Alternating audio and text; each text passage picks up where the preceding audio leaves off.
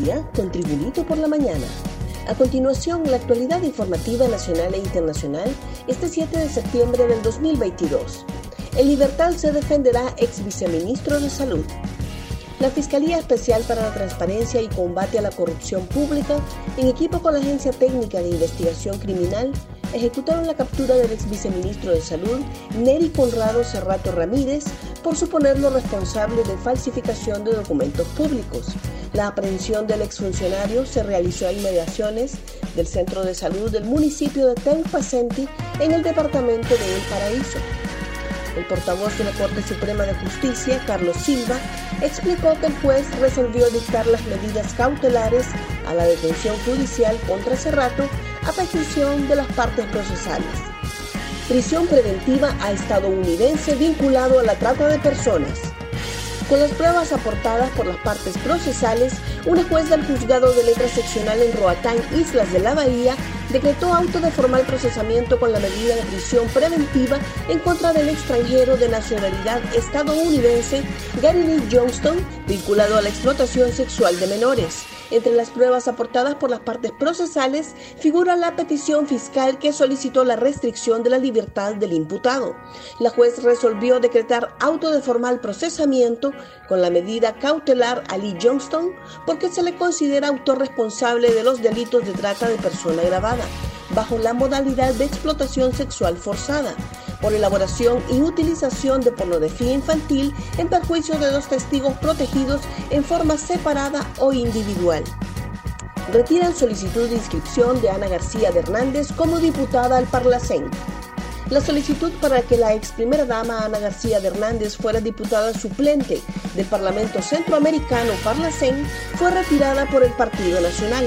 El presidente del Comité Central del Partido Nacional, David Chávez, informó este miércoles que retiraron la solicitud de inscripción porque no procede. Chávez explicó que inicialmente pidieron al Consejo Nacional Electoral que García integrara el Parlacén durante el periodo de cuatro años, del 2022 al 2026, en el que había sido electo como diputado el expresidente Juan Orlando Hernández. Sin embargo, esto no es posible porque el reglamento lo impide un repaso al mundo con las noticias internacionales y Tribunito por la mañana. El FBI encuentra en casa de Trump documentos sobre armas nucleares de otro país. El FBI encontró durante su registro en la casa que el expresidente Donald Trump tiene en Florida un documento que describe las defensas militares de un gobierno extranjero, incluidas sus capacidades nucleares, publica este miércoles The Washington Post. El documento se encontró en el registro de la residencia y el club privado del expresidente republicano de Mar-a-Lago en Palm Beach, en el centro de la costa atlántica de Florida. El pasado mes de agosto señala el diario que cita como fuentes a personas familiarizadas con el asunto. Más noticias nacionales con Tribunito por la Mañana. Fatal accidente deja a una persona muerta en peaje de Santa Cruz de Yohoa.